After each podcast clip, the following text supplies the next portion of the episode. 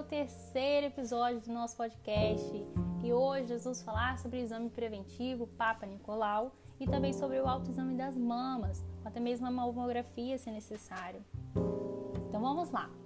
O exame preventivo, também conhecido como exame Papa Nicolau, é um exame ginecológico indicado para mulheres sexualmente ativas e que tem como objetivo avaliar o colo do útero, verificando se há sinais que indicam infecção pelo HPV, que é o vírus responsável pelo câncer do colo de útero, ou por outros micro-organismos que podem ser transmitidos sexualmente.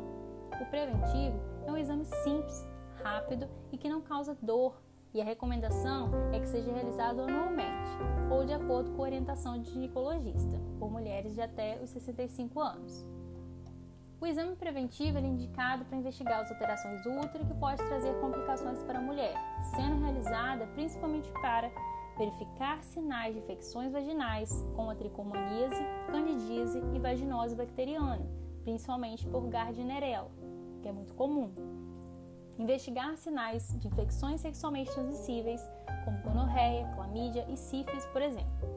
Verificar também sinais de alteração do colo do útero relacionados à infecção pelo papilomavírus, o HPV. A gente já falou anteriormente no segundo podcast, e se você não assistiu, volta e vai assistir os podcasts sobre as infecções sexualmente transmissíveis. E também avaliar alterações sugestivas de câncer do colo de útero. Além disso, o preventivo pode ser realizado com o objetivo de avaliar a presença de cistos, que são pequenos nódulos que podem ser formados devido ao acúmulo de líquido liberados pelas glândulas presentes no colo do útero. Agora, como esse exame é realizado?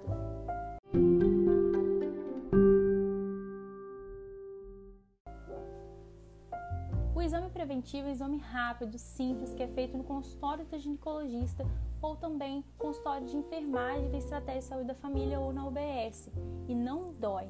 No entanto, a mulher pode sentir um leve desconforto ou sensação de pressão no útero durante a realização do exame.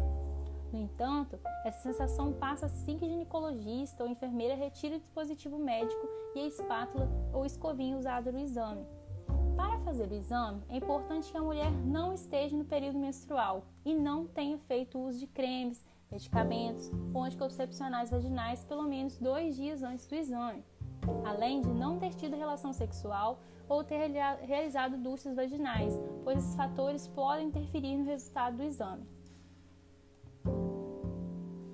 No consultório do ginecologista, a pessoa é colocada em posição ginecológica e é introduzido no canal vaginal um dispositivo médico que é utilizado para visualizar o colo do útero. Logo em seguida, o médico ou enfermeiro usa uma espátula ou uma escovinha para recolher uma pequena amostra das células do colo do útero, que é enviado para o laboratório para que seja analisada.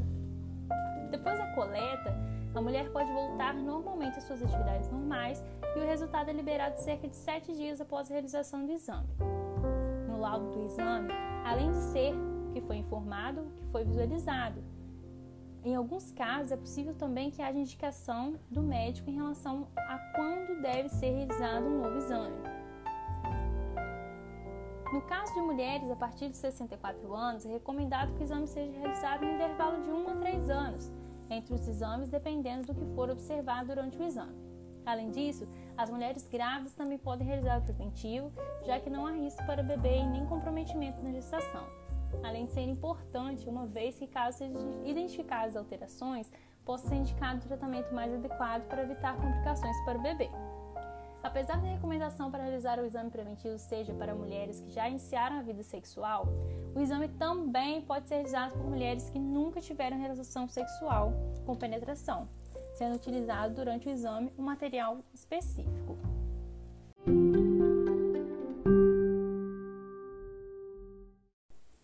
Também durante o processo do exame Papa Nicolau ou preventivo, o profissional também pode fazer o exame das mamas, o exame clínico, onde ele vai palpar para identificar possíveis alterações das mamas e possíveis nódulos. Isso é muito importante também para a prevenção do câncer de mama, que é a principal causa de óbitos de câncer de mulheres brasileiras.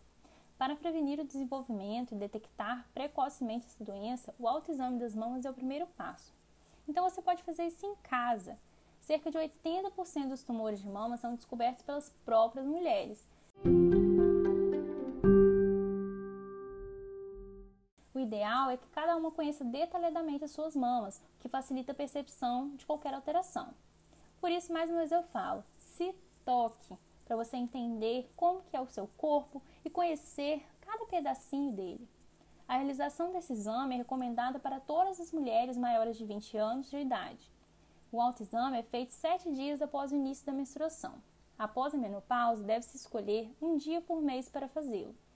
A partir dos 40 anos de idade, as mulheres devem realizar anualmente a mamografia, exame que permite a identificação de lesões não palpáveis.